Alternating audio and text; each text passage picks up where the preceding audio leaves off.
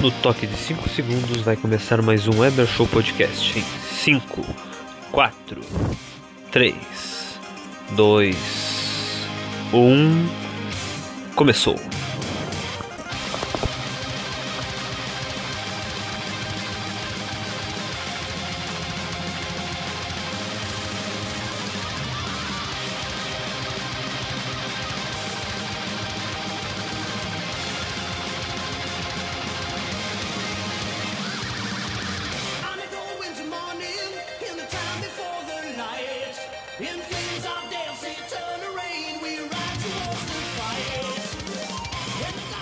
Começando mais um Emer Show Podcast desta sexta-feira, dia 28 de maio de 2021, né? Gurizada, vou ser bem sincero pra vocês. Ah, olha só, recebi, um- rece- acabo de receber uma informação. A Copa, a Copa do Rei feminina, né? Que é a Copa, que é a Copa Nacional da Espanha lá, se chama Copa de la Reina. É. Acho que na tradução fica Copa da Rainha. Não sei. Bom, o que eu tava falando é que, gurizada, sinceramente, sim. Eu não estava nem um pouquinho afim de gravar o Emer Show Podcast hoje. Eu. Eu tava muito. Como é que eu posso dizer? Preguiçoso. Eu não tava nem um pouquinho afim de gravar. E.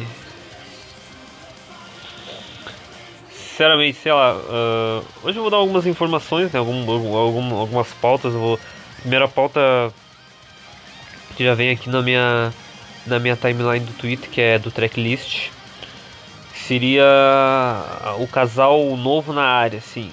De acordo com o Google Gloss, Kaysar, e, Kaysar Dadur e Gleice Damasceno, participantes do No Limite, afirmaram que se aproximaram depois do reality e deixaram em aberta a possibilidade de um romance.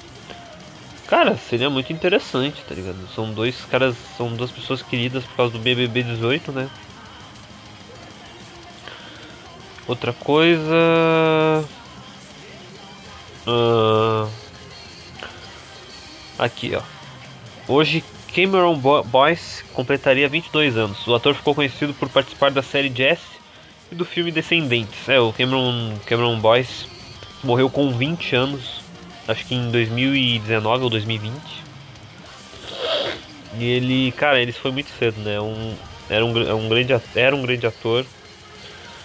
Infelizmente ele veio a falecer muito cedo. Não lembro do que, que ele, do que, que ele, ele faleceu, na real, mas é, é triste, né, cara? Eu acompanhei Jesse por muito tempo e e ele era, ele era um ator com muita. Um, ele, ele é muito, um, um ator com muito potencial, muito promissor. E ele morrer daquele jeito, né? Então, tão precocemente. Mas enfim, gurizada, a gente tem muitas pautas para hoje sobre futebol, sobre realities, shows. ah, e a música de fundo. Depois eu falo pra vocês qual a música de fundo é. Ah, e várias outras coisas também. Eu acho que eu vou, vou tentar incluir um pouquinho de politicagem. No caso sobre as vacinas, né? Eu vou falar os números da- das vacinas. Também eu acho que vou falar um pouquinho do Gil do Vigor. Vou falar um monte de coisa. Vou falar um monte de coisa hoje. Hoje tem temporadas absurdas. Temporadas absurdas. Uma, uma, uma, uma, uma série que tem dentro do, do Emer Show Podcast. Logo mais, depois do intervalo, eu falo pra vocês qual jogador é e quais serão as pautas de hoje. Então fiquem ligados.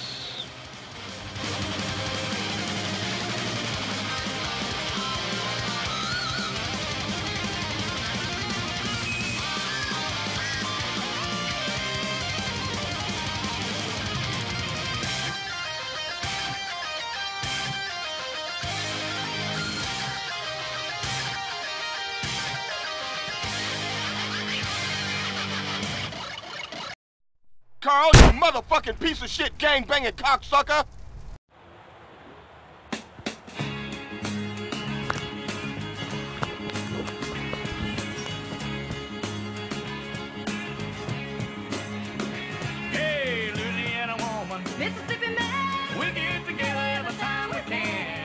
Vamos voltando no intervalo. Muito obrigado ao senhor Tempene. Pô, essa televisão é do caralho, hein? Tira essa porra, vai tomar no cu. Não pode ficar inativo, inferno. Deixar no mudo.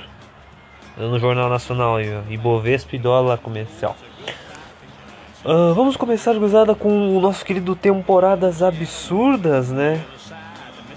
Pronto, vou, vou, vou direto aqui para o Instagram do Desarmando FC. Enquanto isso, vocês vão ouvindo essa música maravilhosa do GTA San Andreas, né? Graças ao nosso querido Tempene, vulgo Samuel L. Jackson, a gente tem uma uma grande, né? Tem vários aqui, né, gurizada? De temporadas absurdas, mas eu, eu já contei do Diego, eu já contei do Mbappé, contei do Nenê também, se bem me lembro.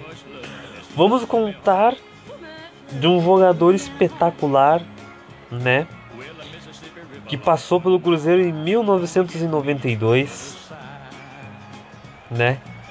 Ele vestiu azul nos anos 80, foi para o Flamengo e em 92 foi para o Cruzeiro.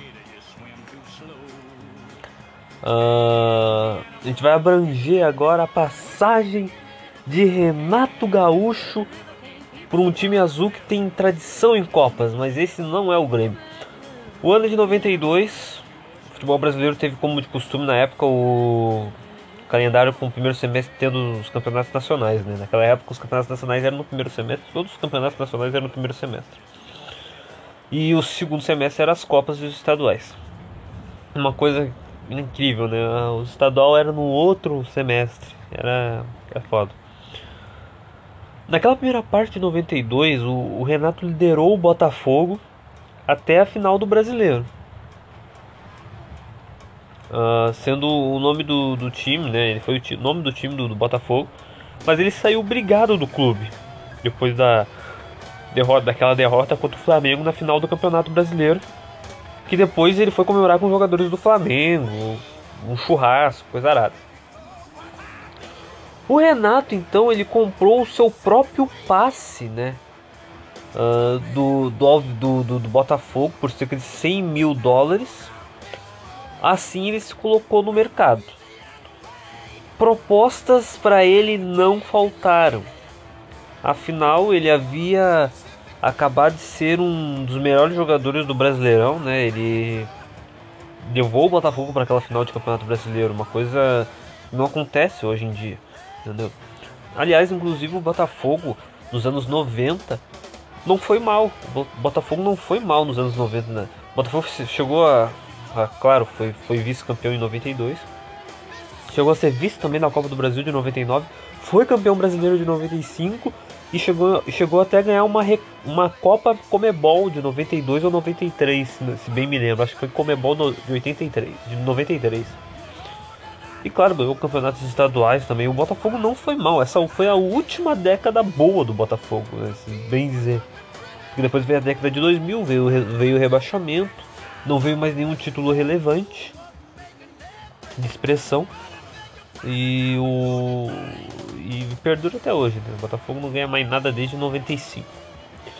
E ele. E ele também, o, o Renato Gaúcho, o Renato Portaluppi, nosso querido Renato, ele era figurinha carimbada na seleção.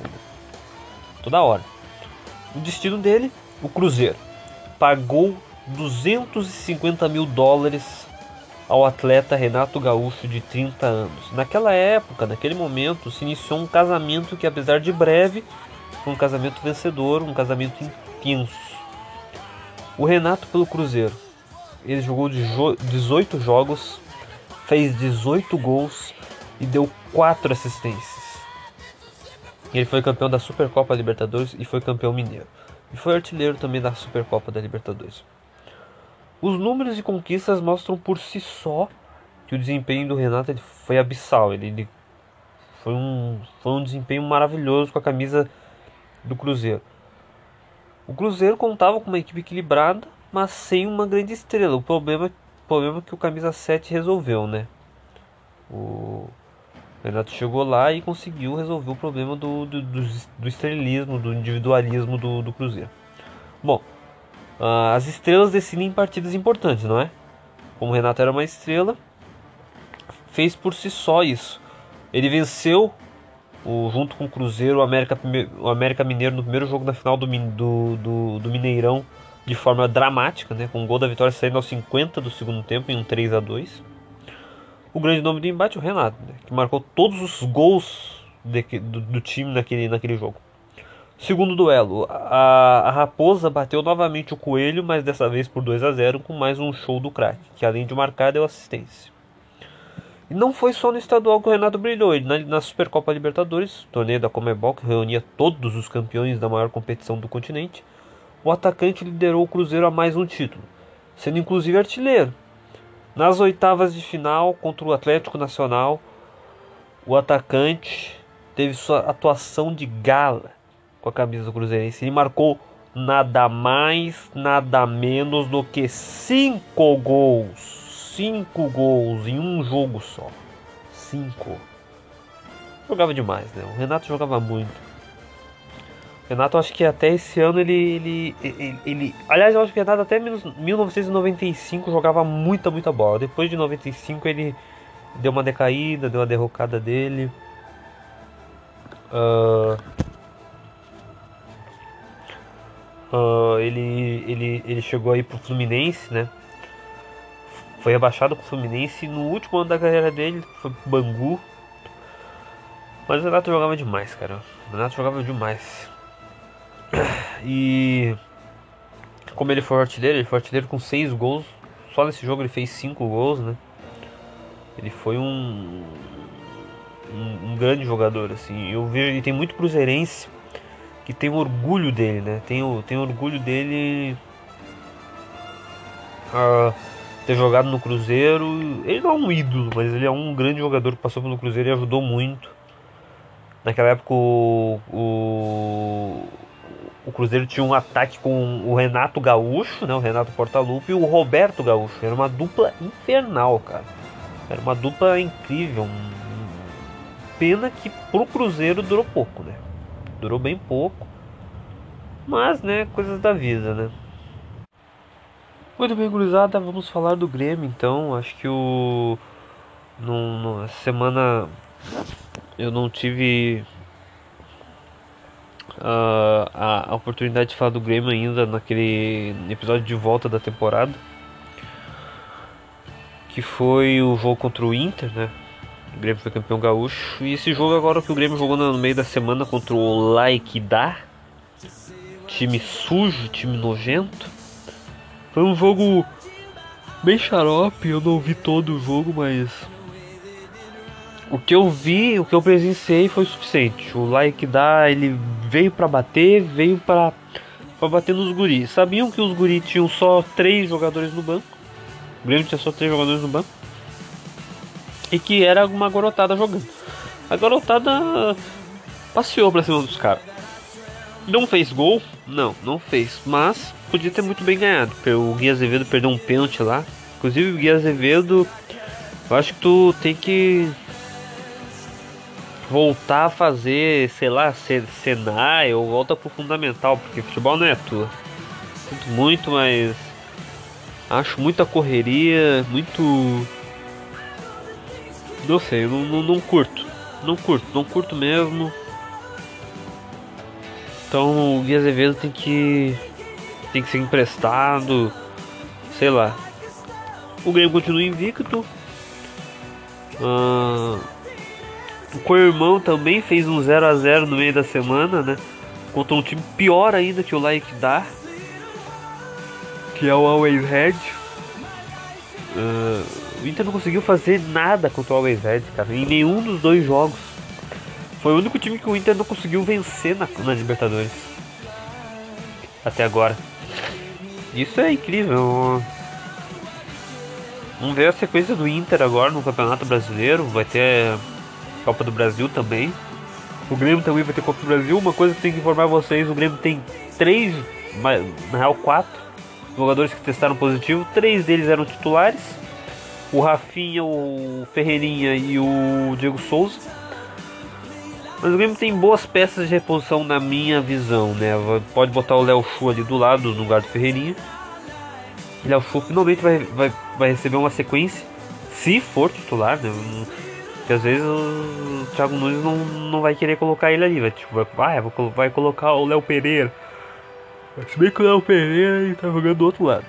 Ah, Diego Souza a gente tem o Ricardinho. É o melhor, pra mim a melhor opção que tem é o Ricardinho. Porque o Chorinho é muito ruim, vai tomar no cu. E o Rafinha a gente tem o Wanderson. O Wanderson cada vez mais se concretizando um baita de um lateral. Espero que ele continue bem, né? Indo. E é isso, acho que não tem muito mais o que falar. O Breno e o Matheus Henrique vão jogar esse jogo, mas depois eles não vão jogar contra o Brasiliense na Copa do Brasil, porque. é, não vão jogar contra o Brasiliense na Copa do Brasil, porque foram convocados para a seleção pré-olímpica. Então, o Grêmio vai ter desfalques. Tô tendo, tá, tá, tá tendo desfalque agora na, na, na, da Covid e tá tendo desfalque. Vai ter desfalque causa da seleção pré-olímpica. E é isso, acho que não tem o. Ah, aliás, o Pinhares também vai pra seleção. Ah, não tem mais o que falar, né, gurizada? É só torcer pro time não, não sucumbir. E é isso.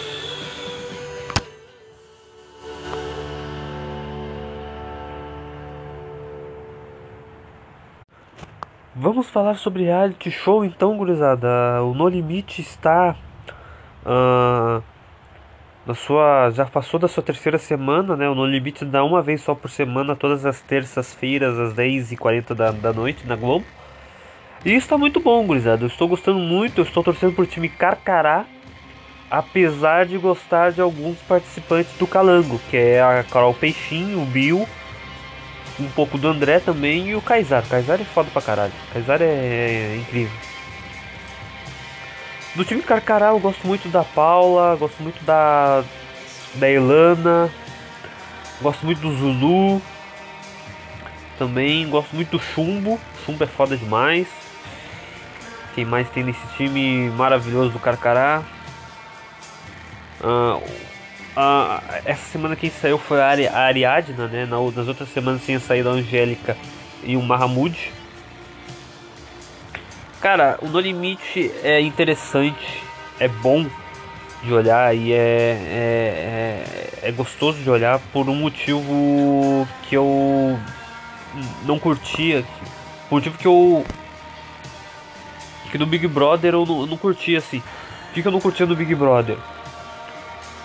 Eu, eu bati muito na, tleca, na tecla do, do- dos adolescentezinhos de Twitter que não tem nada pra fazer, né? Não tem nada pra fazer né, de- dentro de, de casa. E a pandemia meio que agravou isso, né? A pandemia meio que agravou a questão de de não de não fazer ficar em casa sem fazer porra nenhuma. A maioria das adolescentes que vejam Big Brother ficam o dia inteiro sem fazer nada, tá ligado? Ficando em casa e esperando o Big Brother começar ou ficando vendo per per view o dia inteiro, coçando o rabo, né? Coçando a buceta.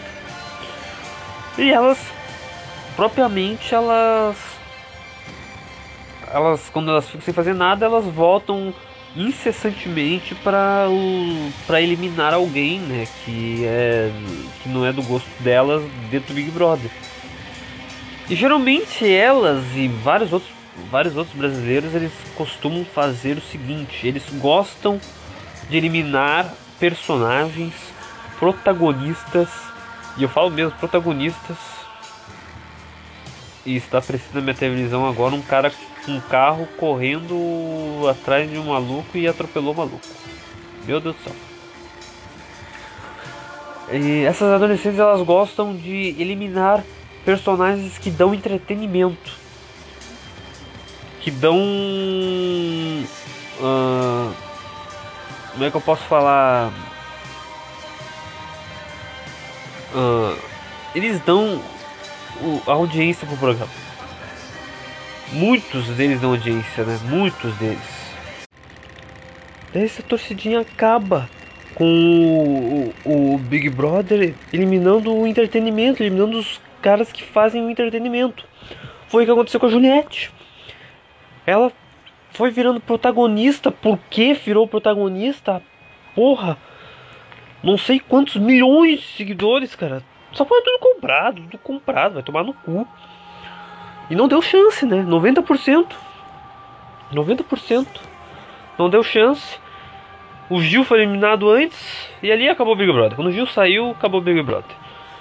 Cara, é inacreditável, né, meu? E o No Limite não é assim. O No Limite, os próprios participantes se eliminam. E tem sido muito bom. As provas têm sido muito boas. Estão dizendo que tá flo- flopado. Cara, é que falam isso porque o No Limite não é que nem o Big Brother que tu dá pra ver todos os dias e tem pay per view que tu pode ver a qualquer hora que tu quiser. Entendeu? Até porque os, os participantes do No Limite já, já até saíram de lá, né? Entendeu? O próprio Bill ele saiu do, do, do, do Big Brother e foi direto pro No Limite. Mas ninguém anunciou o No Limite depois que ele saiu, entendeu? É bem interessante, eu acho muito interessante, eu nunca tinha visto No Limite. Ah, ah, ah, tem uns No Limites antigos pra caralho, de mais de 20 anos, mas eu nunca tinha visto.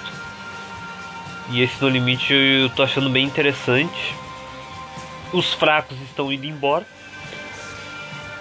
Os, tanto os fracos fi- fisicamente quanto psicologicamente. O cara quando ele não tem uma condição física muito boa, ele. Mas tem um psicológico forte, uma. Eita peste. Ele tem uma, uma, uma cabeça boa, uma mente boa. Cara, eu acho que ele vai mais pra frente do que gente que tem um físico mais melhor, entendeu? E isso é interessante. Bom, chega de falar de No Limite. Ah, ah, fala do Power Cup. Que Power Cup? Vai tomar no teu cu com Power Cup? Essa porra nunca entendi. Eu fui olhar, um- olhar um dia ali e não entendi. Os caras estavam fazendo coisa de comida e compra, o caralho a quatro. Bom, gurizada, já estamos terminando o podcast aqui. Já deu mais de 20 minutos. Tô fazendo bem curtinhos ultimamente. O João não tá aqui junto comigo. Quando o João quiser gravar, a gente grava aí um, um episódiozinho. Mas hoje tá chovendo pra caralho. O tempo tá uma merda. O clima tá horrível. Eu tava com uma preguiça. Até pensei em chamar ele, mas não, não vou chamar porra nenhuma. E. Vou, vou fazer a recomendação de filme. Qual filme que eu vou recomendar? Bom, eu vi um filme outro dia que é o Army of Death. Death, acho que é Death. Não, Death é é é outro significado, mas é morte por aí. Ah, o Exército dos Mortos, né? O nome do filme, que é o novo filme do Zack Snyder de zumbis.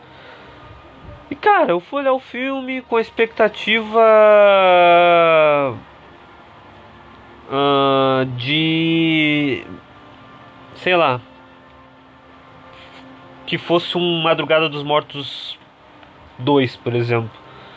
Não é nada nada a ver, tá ligado? O Zack Snyder ele fez as pazes com as cores, ele não tem muito dessa de usar muita cor no filme, mas ele fez as pazes com as cores com esse filme. Ele tinha acabado de lançar o Snyder Cut, né? O Snyder Cut foi maravilhoso. Tem análise no Geek Pitacos. Aliás, o Geek Pitacos tá parado aí, João. Vamos, né? E os, o, o o Snyder Cut ele foi maravilhoso, cara. E esse Arm of Death ele tem uma pegada diferente do Madrugada dos Mortos. Os zumbis são diferentes.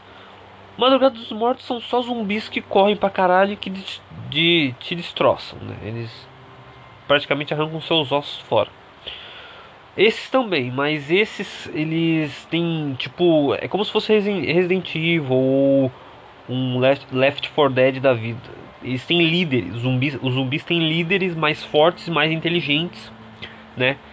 Os zumbis também têm aquele, aquele tigre grande pra caralho, enorme e que participa do filme, né? Não, um tigre, um tigre de CGI que, coitado do cara lá do, no final do filme. Foi despedaçado. E. Mais posso falar? Esse filme, cara, ele, ele, ele é, um, filme- é um filme que dura duas horas e meia. E a historinha não, não me convence, os personagens não me convencem, eu não consigo criar empatia, mas eu achei bem divertido. É um filme divertido pra entreter. É como os últimos filmes que eu tenho assistido. Todos esses filmes são ruins para um caralho. O Sem Remorso, o Pesadelo nas Alturas, o A Força da Natureza, Uma Sombra na Nuvem. Todos esses filmes são chatos para caralho. São não, não chatos, mas são ruins para porra. Mas eles entretem, eles entretem. Mas são muito ruins. São, não são horríveis, são ruins. Assim, são bem fraquinhos. E essa é a recomendação de filme, gurizada. Se vocês quiserem ver um pouquinho de zumbis sendo mortos ou zumbis matando, vocês assistem o Arm of Death ou assistem o Madrugada dos Mortos, que é bem melhor, né? Bem mais legal de ver. Ah, eu adoro essa pegada zumbi, né? Eu sempre falo de Talking Dead, mas é uma. Uma. uma pegada, o, Arm of, o Arm of Dead é uma pegada diferente de Talking Dead. Talking Dead é bem mais. Né? A história de Talking Dead é, bem, é melhor contada, né? Não é toa que tem 10 temporadas. E vai ter a 11 agora. É, infelizmente está acabando. Então é isso, gurizada. Espero que vocês tenham gostado deste Emer Show Podcast número 26. A volta da, da, da, da, da segunda temporada, a terceira parte da segunda temporada. É, hoje eu não tava nem um pouquinho afim de gravar, mas me senti no. no. Como é que eu posso falar? Me senti na obrigação de gravar nessa sexta-feira chuvosa, dia 28 de maio de 2021. Sábado agora vai começar o Campeonato Brasileiro. Já terminou as fases de grupos de Sul-Americana e Libertadores. Daqui a pouco começa a Copa do Brasil também. Daqui a pouco o Brasil vai começar a jogar as eliminatórias também. Em junho também tem Copa América. Não sei como é que o Brasil vai intercalar Copa América e eliminatórias. Se bem que eliminatórias vai ser só dois jogos. Então, fiquem tranquilos. Fiquem com vocês aí. E acompanhem aí com os dois.